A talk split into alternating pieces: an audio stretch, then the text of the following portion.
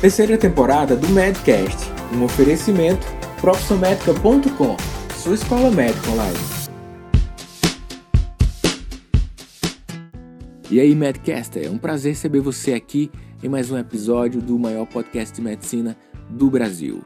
E hoje eu vou compartilhar com você alguns casos clínicos relacionados à ética médica, os casos clínicos são de problemas frequentes que você pode atender ou que talvez você já atendeu em algum momento na sua prática na atenção primária à saúde. Os nossos temas centrais aqui do Medcast são relacionados à atenção primária à saúde e hoje também será sobre isso vai te proporcionar um conhecimento extra, uma consolidação dos aspectos éticos que a gente tem que entender também, além dos aspectos clínicos de doenças, tratamentos farmacológicos ou não. Meu nome é Daniel Coriolano e seja bem-vindo a mais um Medcast.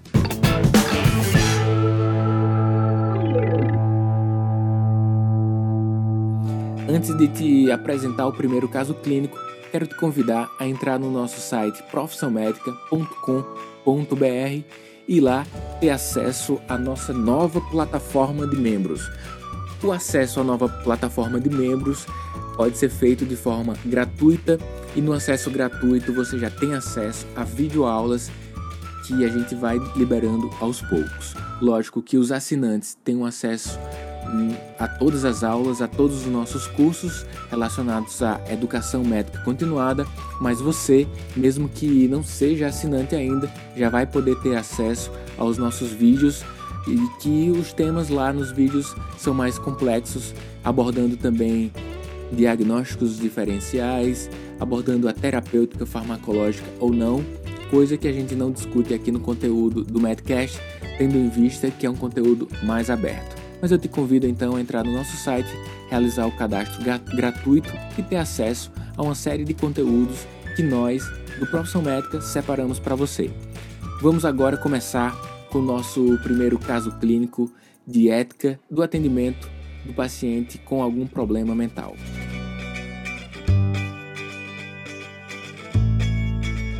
Quando a gente fala do atendimento é, do paciente em saúde mental, Lembre-se que existe uma resolução específica da nossa classe, do Conselho Federal de Medicina, que nos respalda é, como devemos proceder diante de cada um dos atendimentos.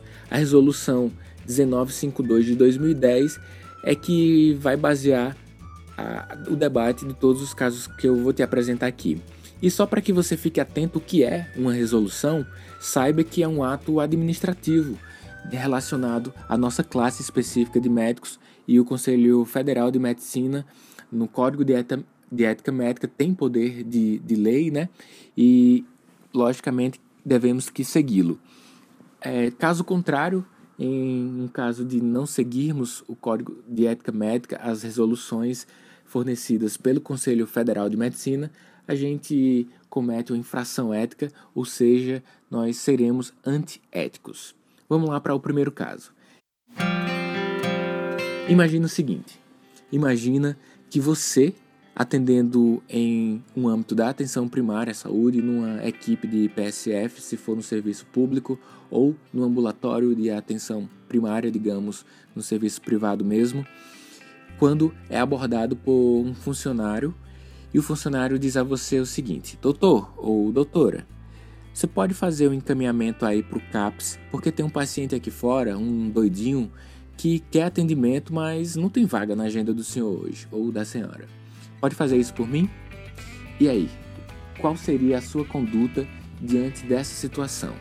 Diante de uma situação em que um funcionário da sua unidade de atenção primária à saúde te pede um encaminhamento para um doidinho que está ali fora pedindo atendimento. Vale a pena a reflexão então, por valer a pena a reflexão, antes de eu te falar sobre as resoluções ou a resolução relacionada a esse caso, vale a pena você pausar o podcast e refletir um pouquinho qual seria a sua conduta diante desse caso clínico.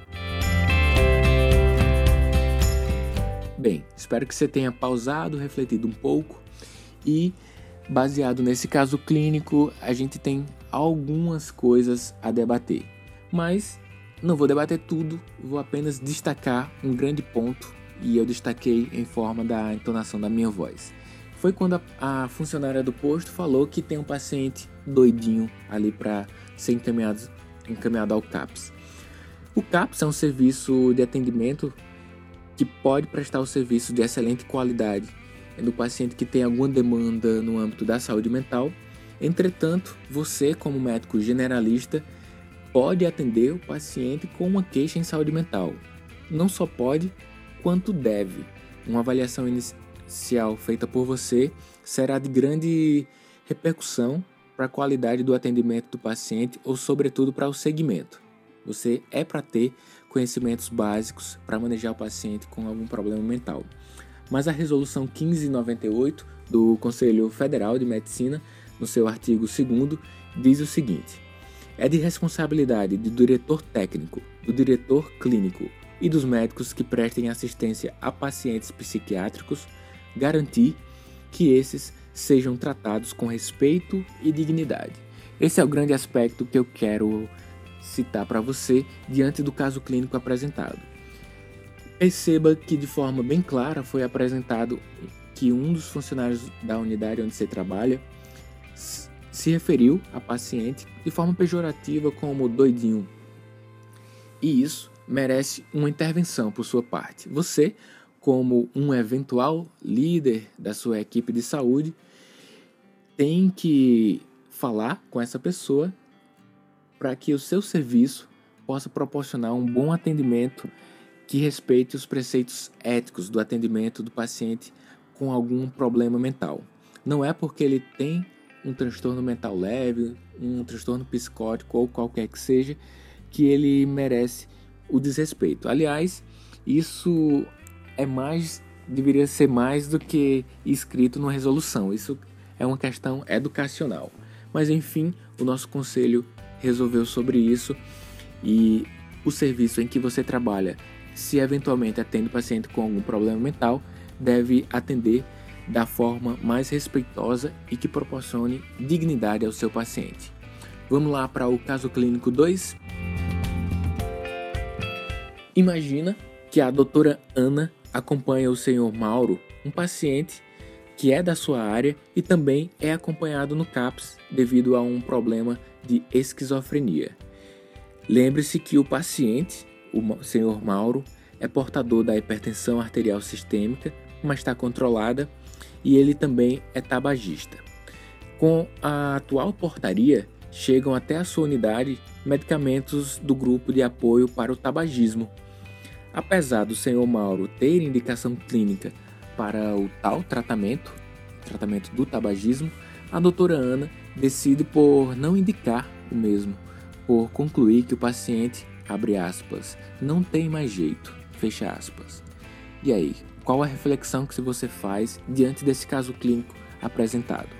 O paciente tem um transtorno, tem a esquizofrenia, tem hipertensão bem controlada, é tabagista, mas mesmo diante de a possibilidade de receber intervenção para o tratamento do tabagismo, a doutora Ana conclui que ele não tem mais jeito, sobretudo por ter essa esquizofrenia, e não oferece o tratamento disponível na sua unidade para o tabagismo. Que é que você pensa sobre isso? Vale o pause mais uma vez e vale mais uma vez sua reflexão, qual conduta você teria.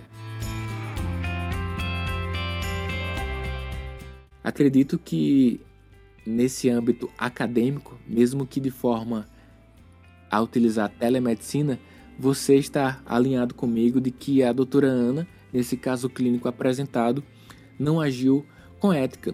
Enfim, o paciente com algum transtorno mental merece a atenção para o seu transtorno, mas também merece ser visto de forma global, eh, de forma a que ele possa ser atendido às outras demandas clínicas que ele tem, seja a hipertensão, seja diabetes, seja uma eventual infecção urinária ou até mesmo o tabagismo, como o caso que eu te apresentei.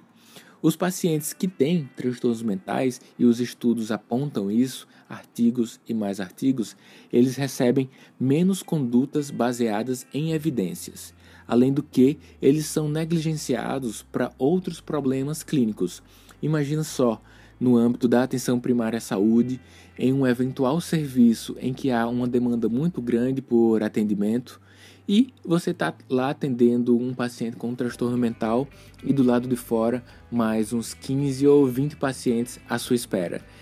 É muito provável que você cometa essa infração ética de não dar tanta atenção a outros problemas clínicos que o seu paciente tem, em virtude da forte demanda do seu serviço por atendimento com certa velocidade, mas o que você deve ter em mente é utilizar a longitudinalidade.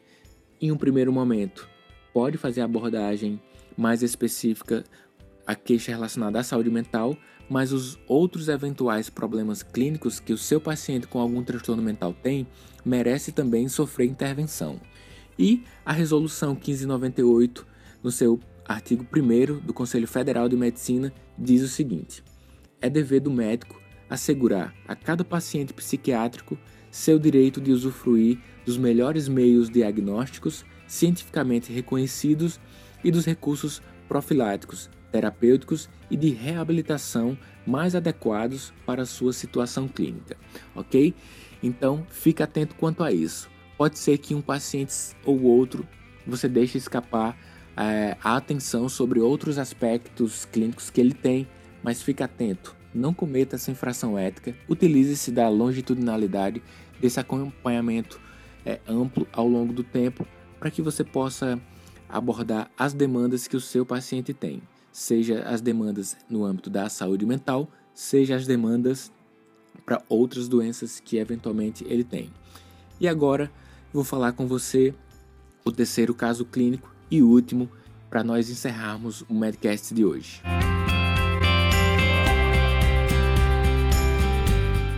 Esse último caso clínico que eu vou apresentar para você, acredito que você vai atender a uma demanda dessa. Bora lá.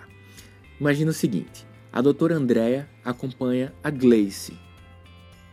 Gleice é portadora de um transtorno mental a irmã da paciente, a irmã da Gleice, solicita que você dê um laudo para que ela entre com a tutela e possa receber o salário da Gleice, que é a sua paciente que tem transtorno mental. Já que a Gleice é doida, né? Segundo a avaliação da irmã. Gleice, a sua paciente, é acompanhada também no CAPS em uso de medicação com boa resposta terapêutica. E aí, a doutora deve dar o atestado para que a irmã da Gleice faça as movimentações financeiras? O que é que você acha sobre isso? Vale o pausa mais uma vez e em alguns segundos eu volto para debater sobre isso. É bem comum você atender pacientes com demandas similares a essa. Um, alguém da família tem algum problema mental e outro familiar chega pedindo para que você dê um atestado para que ele possa receber o benefício, pega lá aposentadoria no banco e você tem que saber o respaldo ético legal sobre isso, né? Existe uma resolução do Conselho Federal de Medicina que aborda esse aspecto e também o Código Civil ele fala um pouquinho também sobre isso. Sobre o Código de Ética, o Conselho Regional de Medicina, Federal de Medicina, ele diz o seguinte: os pacientes psiquiátricos têm direito de acesso às informações de si concernentes, inclusive as do prontuário, desde que tal fato não cause dano a si ou a outra pessoa. Então, o caso clínico que eu te apresentei é, falava que a Gleice, o nome da paciente é Gleice, está de posse das suas faculdades mentais em virtude da boa resposta terapêutica à farmacoterapia proposta. Então, uma paciente que está com um bom controle do seu eventual problema, então não necessita de que você possibilite a outros uma intervenção, uma vez que a paciente está tá bem, está com uma boa função mental.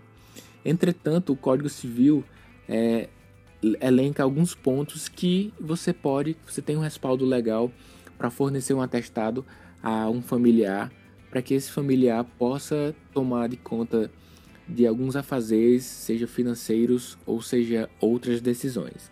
E o Código Civil, no artigo 767 diz pelo menos o seguinte, eu vou falar para você cada um dos pontos.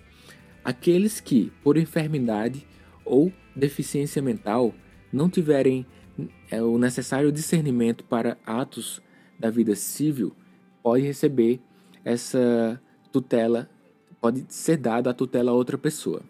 Outro também, aqueles que por outra causa não puderem exprimir sua vontade. Então, se tem alguma o seu paciente na sua unidade de atenção primária tem algum problema que impeça que ele possa é, emitir alguma vontade, então você pode fornecer essa declaração médica para que é, um familiar conduza algumas decisões relacionadas à vida desse paciente, seja do âmbito financeiro, lá no banco, ou seja, outras necessidades. Outro ponto também que o Código Civil diz é que os deficientes mentais, os ébrios habituais e os viciados em tóxicos também podem, podem ser repassados a tutela para outra pessoa. Então, se você tem um paciente que utiliza bebidas alcoólicas de forma crônica e ele está predominantemente alcoolizado durante muito tempo, ou seja, é um ébrio habitual, o contrário de sóbrio, você pode fornecer um atestado médico, uma declaração médica a um, familiar. Me engasguei aqui. e o outro ponto, os excepcionais e sem completo desenvolvimento mental também acaba sendo bem similar esse ponto. E o outro, o outro ponto que é bem interessante, os pródigos são pessoas que podem ser repassadas à tutela. Talvez você esteja pensando o que é pródigo mas até hoje mesmo, quando eu estava debatendo sobre esse tema com alguns alunos do, da faculdade onde eu sou professor, a gente lembrou, ao falar de pródigos, da parábola do filho pródigo, né? Que tem na Bíblia. Aquele filho que saiu de casa, foi gastar o dinheiro todo fora, mas com o tempo voltou para o seu lar e o pai recebeu ele com muita festa. E aqui no Código Civil ele fala sobre os pródigos, eles podem receber podem ser passados à tutela. E o que é pródigo, né? Acabando de vez aqui o mistério, caso você não saiba. Pródigo são pessoas que utilizam o dinheiro de forma não bem ajustada. Pessoas que realizam gastos intensos que comprometem o orçamento familiar. Talvez um paciente que vai lá ao banco, saca o dinheiro de sua eventual aposentadoria e antes de chegar em casa já gastou todo o dinheiro, seja com bebida, seja com jogos ou comprando é, supérfluos. Então, esses pródigos merecem também o seu atestado médico para que terceiros possam tomar as decisões por ele, tá bom? Espero que esses casos clínicos e as resoluções apresentadas aqui hoje no Medcast possam contribuir para respaldar a, suas, a sua conduta diante dos seus pacientes é, que você eventualmente vai atender no âmbito da saúde mental. Te convido mais uma vez a entrar no nosso blog, profissionalmedica.com.br barra blog e a gente se encontra em próximos episódios. E não esqueça, meu nome é Daniel Coriolano, um forte abraço como sempre e até mais.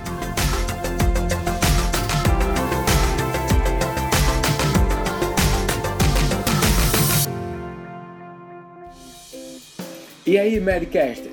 Espero que você tenha gostado de mais este episódio. Agora, entra lá no nosso blog, profissionmedica.com.br barra blog.